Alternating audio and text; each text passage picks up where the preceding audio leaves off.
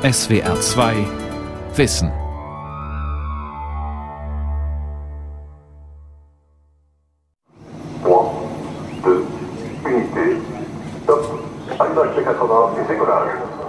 Ein Feuerball erleuchtet den Nachthimmel über Französisch-Guayana. Dann schießt das grell weiße Licht wie ein umgekehrter Kugelblitz nach oben und verschwindet 20 Sekunden später in tief hängenden Wolken. Erst als der Himmel schon wieder stockdunkel ist, erreicht das Donnern des Triebwerks die Aussichtsterrasse am Kontrollzentrum des Europäischen Weltraumbahnhofs im südamerikanischen Kourou.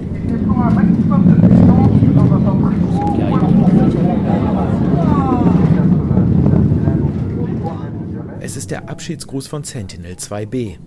Der Satellit, so groß wie ein Auto, soll in den nächsten sieben bis zehn Jahren hochaufgelöste Bilder aller Wälder, Felder, Städte und Küsten der Erde an die Empfangsstationen funken. Im Kontrollzentrum gibt es Applaus, erleichtertes Gelächter und Champagner. Mittendrin Gunn Schweikert. Die Ingenieurin strahlt über beide Backen. Sie hat den Bau des Satelliten im Friedrichshafener Airbus-Werk geleitet. Das ist einfach nur schön. ein, ja, ein, ein Projekt erfolgreich zu Ende zu bringen, ist einfach nur schön. Die nächsten beiden Satelliten sind schon im Bau, insofern wird es mir nicht langweilig werden und werde ich in kein tiefes Loch fallen. Die Erde im Blick. Umweltsatelliten verändern den Alltag. Von Dirk Asendorf. Vor 60 Jahren hat die Raumfahrt begonnen, unser Bild der Erde radikal zu ändern. Ozeane, Wüsten oder Tropenwälder sind heute keine unendlichen Weiten mehr, sie wurden zu überschaubaren Teilen unseres blauen Planeten. Wetter, Klima, Naturkatastrophen, eine Ölpest, Gletscherschmelze, Tropenholzeinschlag oder Flüchtlingsbewegungen. Fast jedes Ereignis von regionaler Bedeutung wird inzwischen aus der Ferne registriert und häufig sogar vorhergesagt. Über 50 Umweltsatelliten haben die Erde permanent im Blick und liefern im Sekundentakt Millionen von Datensätzen. Aus Satellitendaten erstellte Animationen, die das globale Zusammenspiel von Boden, Luft und Wasser zeigen, bestimmen zunehmend Umweltbewusstsein und Politik. Die Erdbeobachtung hat sich zu einer der einflussreichsten Forschungsdisziplinen entwickelt. Ihre Ergebnisse werden selbst an Orten genutzt, an denen man es wohl kaum erwartet. Wie in Bremerhaven, Stadtteil Lehe, 200 Meter vom Kai des Kaiserhafens entfernt. An einer Straßenecke steht ein Wohnblock aus den 50er Jahren, wobei stehen nicht ganz zutrifft. Das Gebäude ist gekippt nach hier runter. Man kann kegeln oder Murmeln spielen im Gebäude. Joachim Blankenburg ist beim Geologischen Dienst des Bundeslands Bremen für die Begutachtung von Bodenbewegungen zuständig. Dass der Wohnblock schief steht, sieht jeder. Was Blankenburg interessiert, wird das Gebäude weiter absacken und muss es womöglich irgendwann geräumt oder abgerissen werden? Da gibt es noch mehrere Gebäude im Bereich Bürgermeister Smithstraße, wo es diese Setzungsprobleme gibt. Ist das Gebäude aber in sich stabil? Das könnte man solchen Daten ableiten und sagen, okay, ist im Moment aktuell keine Gefahr. Die Daten, von denen Blankenburg spricht, kommen aus dem Orbit. Sie stammen von einem Gespann der beiden Radarsatelliten Sentinel 1A und 1B. Alle zwölf Tage überfliegt einer von ihnen in 700 Kilometern Höhe jeden Ort der Erde, auch Bremerhaven. Selbst bei bewölktem Himmel werden die Radarwellen an festen Objekten am Boden reflektiert. Das können Straßen, Hausdächer, Fassaden oder Industrieanlagen sein. Aus der Laufzeit der Radarwellen kann der Abstand bis auf zwei Millimeter genau bestimmt werden. Vergrößert sich dieser Abstand an der gleichen Stelle über die Jahre, liegt der Verdacht nahe, dass der Boden absackt. In dieser Radarinterferometrie ist die Europäische Union führend in der Welt. So diese Art Auswertungen, die sind, ähm, könnte man sagen, die Spitze dessen, was zurzeit möglich ist. Thomas Lege leitet ein Projekt der Bundesanstalt für Geowissenschaften und Rohstoffe, das aus den Daten eine sogenannte Bodenbewegungskarte für ganz Deutschland erstellt. So eine gesamte Landesfläche als Darstellung in der Karte, das gibt es so noch gar nicht. Und wir machen das in Deutschland jetzt zum ersten Mal in der gesamten Welt. Für Nordwestdeutschland hat Lege eine Testversion der Karte schon dabei. Die meisten Gebiete sind darauf grün eingefärbt. Das bedeutet keine Bodenbewegung. Es gibt aber auch einige wenige blaue Punkte. Dort hebt sich der Boden zum Beispiel über einem unterirdischen Gasspeicher, der befüllt wird. Für Bremerhaven zeigt die Karte zahlreiche gelbe und rote Punkte. Sie stehen für Absenkungen. Sehr spannend. Ja. Ich habe hier oben mal alle genommen, da bin ich mir nicht ganz sicher. Ja. Da müssen wir uns austauschen, wie das geht. Mhm. Das war nur erstmal ein Schnellwurf. Zusammen mit seinem Bremer Kollegen will Lege klären, ob seine aus Satellitendaten gewonnenen Informationen tatsächlich auf eine Bodenbewegung zurückzuführen sind. Es könnte ja auch sein, dass die Höhenveränderung von einer frisch geteerten Straße oder einem neu gedeckten Dach herrührt. Deshalb stehen die beiden jetzt vor dem schiefen Wohnblock in Bremerhaven-Lehe. Hier sehen wir ja, dass es stimmt. Wir haben eben auch die Größenordnung kontrolliert. 5 mm im Jahr. Das Gebäude ist Mitte der 50er Jahre gebaut worden. Das sind 60 Jahre vergangen. Da kommen wir tatsächlich auf eine Absenkung von 30 cm in den 60 Jahren. Da kann man sagen, so ingenieursmäßig, grob gesagt, das stimmt, was wir gemessen haben. Dicke Sediment- und Torfschichten sorgen an vielen Stellen entlang der Nordseeküste für weichen Boden. Doch längst nicht überall gibt er nach. Bisher musste das mühsam vor Ort ermittelt werden. In Zukunft kann Joachim Blankenburg Problemfälle mit Hilfe der Satellitendaten schon vorab herausfiltern und die Mitarbeiter des Bremer Geologischen Dienstes dann gezielt an verdächtige Stellen schicken. Denn Bodenabsenkungen bringen Häuser nicht nur in Schieflage, sondern bergen auch andere Gefahren. Dann kann es mit Versorgungsleitungen Probleme geben. Das heißt, wenn eine Versorgungsleitung abreißt, Wasser ist kein Problem, Gas ist ein großes Problem.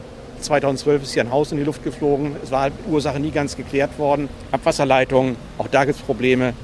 Wenn die Höhen nicht mehr stimmen, dann haben wir Schwierigkeiten. Gebäude können Risse bekommen und womöglich sogar baufällig werden. Arnold Fenemer hat es erlebt. Das Schlimmste, dass unser Haus versackt ist. Ich kam neulich von einer Veranstaltung wieder, saß meine Frau kreidebleich im Wohnzimmer. Ich sagte, was ist denn los? Ja, das Geschirr rappelte im Schrank, weil wieder etwas nach unten ging.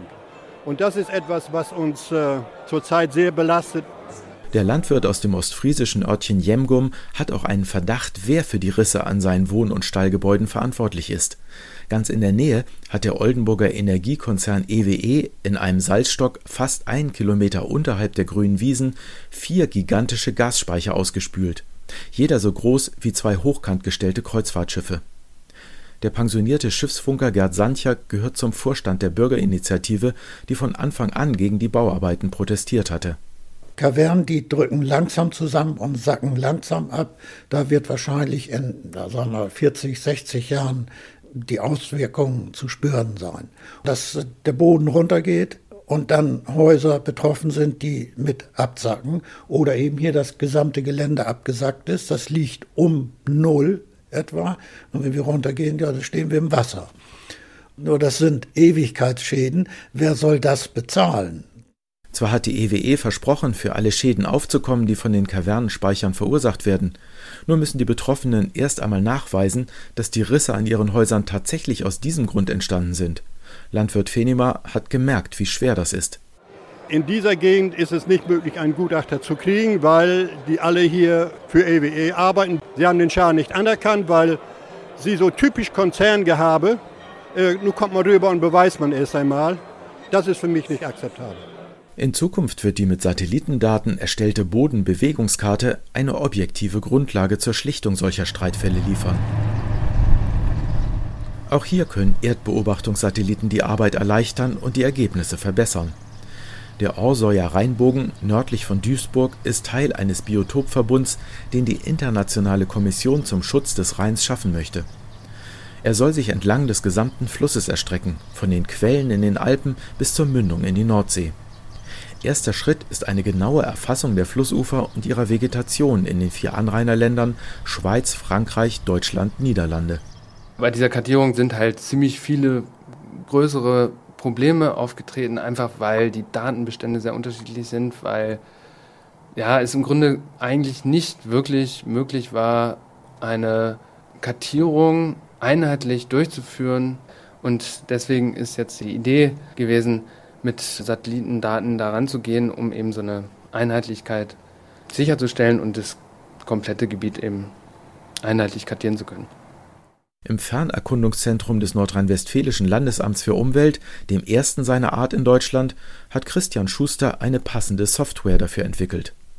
Auf seinem Bildschirm ist eine Karte des Orsäuer Rheinbogens zu sehen. Dieser blaue Rahmen ist im Grunde die Grenze der Rheinauer, das ist der heutige Deich. Und wenn man hier reinzoomt, Dann erkennt man hier in grün die Kartierung aus den Naturschutzgebieten. Im Hintergrund ist ein Sentinel-2-Satellitenbild. Das ist eine Aufnahme aus 2016, Anfang Mai. Das ist ein weiterer Vorteil der Erdbeobachtung aus dem Orbit. Staatsgrenzen sind den Satelliten egal. Wo die Landvermesser früher in jedem Land nach eigenen Kriterien entschieden haben, ob ein Uferstreifen mit einigen Bäumen schon als Wald definiert wird oder noch als Wiese, ermöglichen die Satellitendaten jetzt eine einheitliche, länderübergreifende Einteilung in Landschaftstypen. Noch funktioniert die Software nicht überall automatisch. Grundsätzlich geht immer mit Fernerkundung besser, wenn Flächen möglichst groß und homogen sind. Das heißt ganz einfach sind Agrarflächen. Da habe ich eine ganz homogene Fläche, einen ganz homogenen Aufwuchs und einen klaren Erntezeitpunkt, wo die gesamte und sehr große Fläche geerntet wird. Das ist einfach, das ist auch ein Produkt, was Teil des Pilotdienstes sein wird. Eine Klassifizierung von Agrarflächen in ganz NRW. Viel schwieriger ist die Zuordnung bei gemischten Bewuchs, zum Beispiel bei einer Streuobstwiese. Das ist sowohl Grünland als auch einzelne Bäume drin. Und das ist ein bisschen komplizierteres Problem, wo wir eine Methode entwickelt haben, mit LIDAR, also mit Laserscanning-Verfahren, da weiterzukommen. Mit Satellitenbildern kann das auch gehen, das müssen dann aber sehr hochauflösende Satellitenbilder sein. Mit den Sentinel-Daten ist das im Grunde nicht machbar, weil die Pixelgröße größer ist als ein Baumumfang. Für das Erkennen einzelner Bäume ist die Auflösung der Satellitendaten also noch nicht hoch genug. Trotzdem lassen sich daraus inzwischen erstaunlich exakte Karten der Wälder und sogar ihres Gesundheitszustands erstellen. Am Ufer des Rheins ist die Situation noch einigermaßen überschaubar, aber die unendlichen Weiten tropischer Regenwälder können nur mit Satelliten überwacht werden Volker Liebig war lange Jahre Direktor des Erdbeobachtungsprogramms der Europäischen Weltraumagentur ESA. Sie können unmöglich alle Bäume der Welt zählen. Also die Anzahl der Leute, die Sie in den Wald schicken können, ist begrenzt. Man nimmt also da auch Samples und rechnet dann hoch. Und mit dem Satelliten können wir das schon mal um den Faktor 3 verbessern. Nicht nur für den Kampf gegen illegale Abholzung spielen diese Daten inzwischen eine zentrale Rolle. Auch die globale Klimawissenschaft und Klimapolitik sind ohne die Auswertung von Satellitenbildern gar nicht denkbar. Denn die Regenwälder speichern große Mengen Kohlenstoff. Wenn ihre Fläche schrumpft oder der Gesundheitszustand der Bäume leidet, verschärft der dabei freigesetzte Kohlenstoff den Treibhauseffekt Wenn sich weit über 1000 Erdbeobachtungsexperten alle zwei Jahre zu ihrer großen europäischen Konferenz treffen, dann stehen die aus Satellitendaten erzeugten Modelle zur Entstehung und Verbreitung von Klimagasen oft im Mittelpunkt. Der Bremer Umweltphysiker Michael Buchwitz leitet das Treibhausgasprojekt der ESA. Seine bunte Animation zeigt die letzten zehn Jahre im Schnelldurchlauf auf einer Erdkugel. Man sieht äh, bei dem CO2 die großräumigen Muster der jährlichen Schwankungen des CO2, die jetzt nicht durch jährliche Schwankungen von Emissionen kommen, sondern durch die Aufnahme und Abgabe von CO2 durch Pflanzen. Diese Schwankungen kann man hier in den Animationen sehen und man kann zum Beispiel die CO2-Messung vergleichen mit anderen Messungen, zum Beispiel mit den zeitgleichen Methanmessungen. Jedes Gas hat sein eigenes Muster sozusagen, wie es sich in Raum und Zeit verteilt. Und aus diesen Schwankungen kann man Rückschlüsse ziehen, wo ein bestimmtes Gas emittiert wird oder umgekehrt von der Atmosphäre im Boden aufgenommen wird. Auf den ersten Blick ist die stetige Zunahme der beiden wichtigsten Treibhausgase um 0,3 bis 0,5 Prozent pro Jahr zu erkennen. Deutlich stechen auf der Animation auch einzelne Regionen als Hauptverursacher der Treibhausgase hervor. Wir haben den Anstieg der CO2-Emissionen von China verglichen mit den berichteten Anstieg in Emissionsdatenbanken und haben da gesehen, dass die Satellitendaten sehr gut übereinstimmen mit den berichteten Emissionen. Wir würden gerne in Zukunft das nicht nur für ganz große Länder machen und große Gebiete machen, wie die Ostküste der USA und ganz Europa, sondern viel mehr Details bekommen. Aber das ist mit derzeitigen Satellitendaten nicht möglich, äh, hoffentlich mit zukünftigen. Bisher werden die Treibhausgasemissionen einzelner Länder indirekt errechnet. Dafür wird die Menge der verfeuerten fossilen Treibstoffe erfasst und nach Änderungen der Landnutzung gesucht. In Zukunft könnten Erdbeobachtungssatelliten diese Aufgabe übernehmen, als eine Art Klimapolizei im Orbit. Mehrere Satellitenprojekte sind dafür in der Entwicklung. Anfang des nächsten Jahrzehnts sollen sie startbereit sein Unterschiedlichste Sensoren und Messgeräte sind für die Erdbeobachtung im Einsatz. Radare vermessen Wind, Meeresspiegel, Wellen und Strömungen, beobachten vulkanische Aktivitäten, Bergstürze oder Gletscherschmelze. Spektrometer suchen nach Spurengasen, Feinstaub und Wasserdampf in der Atmosphäre, messen UV-Strahlung, Photosynthese oder Bodenfeuchte. Und optische Satelliten liefern nicht nur hoch aufgelöste Bilder der eigenen Stadt oder des nächsten Urlaubsziels sondern auch Informationen über Algenwachstum, Hagelschäden oder Bodenversiegelung. Für die gründliche Auswertung der gewaltigen Datenmenge müssen Wissenschaftler vieler Disziplinen zusammenarbeiten. Also es ist einer der Gründe, warum wir diese großen Konferenzen machen. Wir haben hier eben die Ozeanographen, die Atmosphärenforscher, die Eisforscher, alle sind da. Sie sitzen gegenseitig in ihren Präsentationen, lernen voneinander, was die neuesten Erkenntnisse sind und nehmen Ideen mit würde jetzt mal grob geschätzt sagen, Europa gibt eine Milliarde pro Jahr für die Erdbeobachtung aus. Und das lohnt sich, weil ohne die Erdbeobachtung wären wir blind. Wir würden einfach nicht mehr wissen, was passiert. Das gilt insbesondere für die besonders schwer erreichbaren Weltgegenden, die Regenwälder, offenen Ozeane, Wüsten, Hochgebirge und Pole. Die Satellitendaten müssen allerdings durch weitere Beobachtungen aus der Luft und am Boden ergänzt werden. Zum Beispiel in der Arktis. Das saisonale Anwachsen und Wegschmelzen der Eisdecke ist auf Satellitenbildern gut zu erkennen. Auch für die Dicke des Eises liefert Europas Satellit Cryosat seit 2010 harte Daten. Doch die misst er mit seinen Radar- und Laserinstrumenten wie so häufig nicht direkt. Cryosat kann nur zentimetergenau feststellen, wie hoch das Eis über den Meeresspiegel ragt wenn die dänische Geophysikerin Sine Fistegard daraus das Volumen der Schollen errechnet, muss sie auch berücksichtigen, ob es sich um kompaktes oder locker mit Schnee überzogenes Eis handelt. Auf den Satellitenbildern ist das nicht zu erkennen. My role is to uh, gather airborne data meine Rolle ist die Sammlung von Daten aus Flugzeugüberflügen, um sie mit den Satellitenmessungen zu vergleichen. Manchmal landen wir auch direkt auf dem Eis. Dessen Eigenschaften berücksichtigen wir dann in unseren Berechnungen. Und wir überprüfen sie anhand vieler weiterer Bodenbeobachtungen und Modelle. Alles, was uns einfällt, um den Fehlerbalken am Ende möglichst klein zu halten. Absolute measurements in the end. Kleine mit Kameras und Sensoren ausgerüstete Drohnen können die Satellitenbeobachtungen sinnvoll ergänzen. In Zukunft sollen auch spezielle Luftschiffe in über 20 Kilometern Höhe Erdbeobachtungsdaten sammeln, sogenannte High-Altitude-Plattforms. Ab Mitte der 20er Jahre könnten sie zur Verfügung stehen, meint Josef Aschbacher, Volker Liebigs Nachfolger als Erdbeobachtungschef der ESA. Drohnen sind ja relativ kurzfristig, fliegen tiefer und haben einen relativ kurzen Aufenthalt in der Atmosphäre weil sie ständig landen müssen, äh, wieder starten müssen und so weiter. Während diese High-Altitude-Plattforms, die zum Teil in Entwicklung sind, die würden Perioden erlauben von einigen Monaten in der Stratosphäre. Der Vorteil wäre natürlich, dass High-Altitude-Plattforms kontinuierlich Messungen anbieten, während die Satelliten in gewissen äh, Zeitabständen Messungen anbieten. Und die Kombination beider Daten ist natürlich sehr hilfreich. Alles, was in und über der Luft gesammelt wird, aber auch Messungen, die direkt am Boden, im und auf dem Wasser stattfinden, sollen in einem gewaltigen europäischen Erdbeobachtungsportal zusammenfließen, genannt Copernicus. Philippe Brunet ist in der EU-Kommission für die Raumfahrtpolitik verantwortlich und damit auch für einen Großteil des Etats für dieses Portal. Copernicus is a system of Earth observation. It's not a system of satellites. Kopernikus ist ein Erdbeobachtungssystem, kein Satellitensystem. Kopernikus hat Satelliten, kann aber auch andere Quellen nutzen. Zum Beispiel haben wir Bojen, die auf dem offenen Meer Temperatur und Strömungen messen und die Daten ins System einspeisen. Uh, Sieben Milliarden Euro hat Europa seit 1998 für das Kopernikus-Programm ausgegeben. Der Aufwand lohne sich, versichert Josef Aschbacher.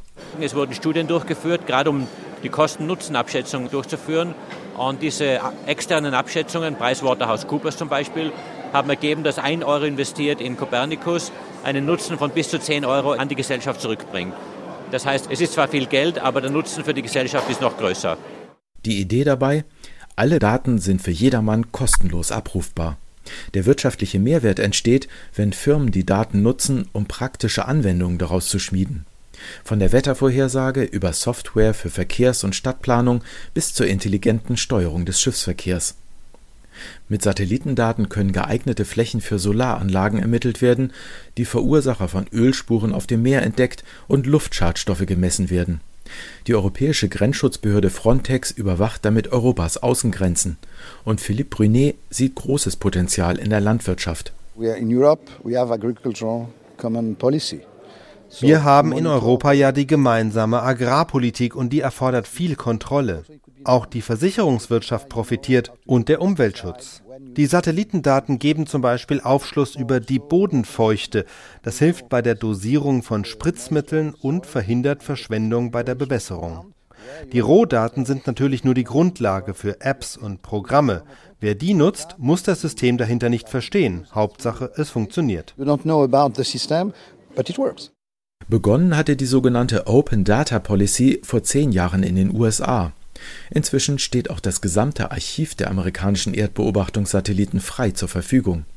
Jetzt hat Europa nachgezogen und bietet mit Copernicus vor allem im Bereich der Radaraufnahmen sogar bessere und aktuellere Daten als Landsat, das entsprechende Programm der NASA. Landsat macht seit 1972 kontinuierlich Aufnahmen, gerade im optischen und nahen Infrarotbereich. Äh, fantastischer Satellit und war das Arbeitstier wie die letzten 40 Jahre. Heute ist der Goldstandard der Sentinel 2 und wir werden natürlich versuchen, auch unseren Standard hochzuhalten, äh, um praktisch wirklich das Bestmögliche am Markt anbieten zu können. Aschbachers Counterpart bei der NASA heißt Michael Freilich. Von einem Konkurrenzkampf im All will er nichts wissen. It's not a competition. It is truly a collaboration. Das ist kein Wettbewerb. Die ganze Menschheit sieht doch den gleichen Planeten, auf dem wir alle leben. Mit unserer engen Zusammenarbeit stellen wir sicher, dass die Messwerte der Sentinel und der Landsat-Satelliten auf effiziente Art und Weise gemeinsam genutzt werden können. Solch ein kombiniertes System liefert wesentlich bessere Ergebnisse, zum Beispiel um wolkenfreie Aufnahmen zu bekommen. Es geht hier nicht darum, ob das eine oder das andere System besser ist. Wir brauchen beide. Auch Japan, China, Brasilien, Russland und Indien haben Erdbeobachtungssatelliten in den Orbit geschickt. Ihre Messungen sind nicht alle frei verfügbar, doch unter Wissenschaftlern werden sie häufig ausgetauscht. Und bei großen Natur- und Umweltkatastrophen unterstützen sich die Raumfahrtagenturen gegenseitig. Je mehr Satelliten genutzt werden können, desto schneller können Rettungshelfer Schäden und Evakuierungsmöglichkeiten überblicken.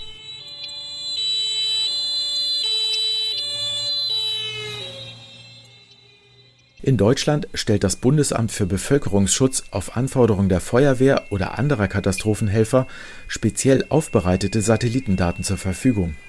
Bodo Bernsdorf ist Brandinspektor bei der Freiwilligen Feuerwehr im westfälischen Werne. Wenn ich als Einsatzleiter jetzt meine, ich müsste zum Beispiel in einer Hochwasserlage einen Überblick gewinnen, bekomme ich dann eine Notfallkarte, die hat drei Stufen. Also einmal kriege ich eine Karte, die den Normalzustand zeigt. Dann bekomme ich eine Ausbreitungskarte und dann so eine Art Lagedarstellung, so eine Art Notfallkarte, wo ich dann eben zum Beispiel auch eine Bewertung der zerstörten Infrastruktur bekomme. Diese drei Ebenen, die gehören dazu. Und die sind natürlich sehr wertvoll für den Einsatzleiter, weil er den Normalzustand eben vergleichen kann eben mit einer Lagedarstellung. Mit einem Mausklick kann Bernsdorf sich alle Hydranten in der Karte anzeigen lassen. Bei einem Starkregenereignis zeigten sich allerdings auch die Grenzen des relativ neuen Systems. Manche Zonen, in denen die Situation laut der Auswertung der Satellitendaten besonders kritisch sein sollte, erwiesen sich als unproblematisch und umgekehrt. Da waren dann Flächen von Parkplätzen, Supermärkten und so, die standen offensichtlich unter Wasser, hatten aber nur so einen Zentimeter Wasserfilm. Auf der anderen Seite waren dann Straßensituationen in Wäldern nicht zu beurteilen, weil der Satellit eben von oben nicht durchguckt. Ne? Und ähm, insofern sind diese zerstörten Infrastrukturen da nicht gefunden worden. Ist also der Löschzug sozusagen zu dem nassen Parkplatz geschickt worden, aber nicht zu der zerstörten Straße, wo dann vielleicht PKWs in Gefahr waren. Ne? Solche Probleme sind Ansporn für die Teilnehmer der großen Erdbeobachtungskongresse. Immer schärfer wird das Bild der Erde, das sie aus ihren Daten gewinnen. Doch auf die Beobachtung allein wollen sich die Wissenschaftler und Ingenieure nicht beschränken. Als Leiter des wissenschaftlichen Beratungsgremiums der ESA hat der britische Meteorologe Alan O'Neill das nächste Ziel ausgerufen. Der Planet ist sicherlich unter Stress. Das ist ein bisschen wie bei einem Patienten auf dem Weg ins Krankenhaus. Es gibt klare Zeichen von Krankheit im Sinne von Umweltverschmutzung, übermäßigem Ressourcenverbrauch, Klimawandel. Aber wir sollten das positiv finden, denn die Technologie und der politische Prozess geben uns heute die Möglichkeit, tatsächlich nachhaltig auf diesem Planeten zu leben. Was wir jetzt wirklich brauchen, ist ein globales Erdmanagementsystem. What we really need is a global Earth management system. Wer den ganzen Arbeitstag damit verbringt, den Zustand der Erde als Ganzes in den Blick zu nehmen, verliert den Respekt vor staatlichen Grenzen und entwickelt ein starkes Gespür für die Schönheit und Verletzlichkeit unseres blauen Planeten.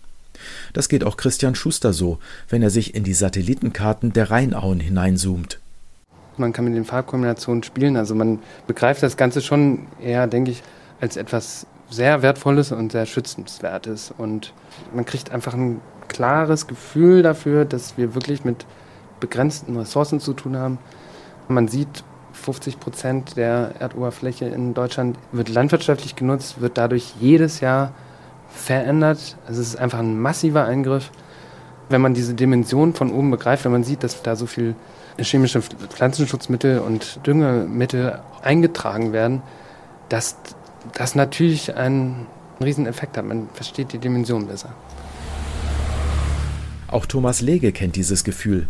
Mit seiner aus Satellitendaten erstellten Bodenbewegungskarte steht er vor dem schiefen Wohnblock in Bremerhaven. Auf der einen Seite ist die Erde natürlich sehr verletzlich, auf der anderen Seite ist sie auch ein ziemlich stabiles System, muss man sagen. Und wenn ich dann so Senkungen an einem Haus habe und das dann von oben sehe, dann sage ich mir manchmal auch, ja, das ist natürlich problematisch für den Hausbesitzer, aber das ist kein Problem, was man nicht lösen kann. Wenn man das kennt von da oben, die geologischen Dienste, die Bauämter und sowas, wenn sie dann wissen, dass da ein Problem ist, dann können Gegenmaßnahmen getroffen werden. Das gilt auch für die Erdbeobachtungssatelliten selber. Sie helfen nicht nur beim Aufspüren von Umweltproblemen, sie können auch selber zu einem werden. Wenn sie das Ende ihrer Lebenszeit erreicht hatten, kreisten sie früher einfach blind weiter auf der Erdumlaufbahn, mit dem Risiko, dass sie irgendwann mit einem anderen Satelliten kollidieren und große Mengen Weltraumschrott erzeugen. Die Friedrichshafener Airbus-Ingenieurin Gunn Schweikart ist überzeugt, dass so etwas von den von ihr verantworteten Satelliten jetzt nicht mehr passieren kann. Da gibt es heute von der EU deutlich strengere Vorschriften. Man muss sie also auf einen sogenannten Friedhofsorbit absenken und von dort können sie dann langsam über die Jahrzehnte in der Erdatmosphäre verkühlen. Dann. Bis zu 20 Jahre beträgt die Lebenszeit eines Erdbeobachtungssatelliten. Und wenn sie erreicht ist, übernimmt die nächste Generation die Aufgaben mit noch größerem Datenspeicher und noch ausgefeilteren Messinstrumenten.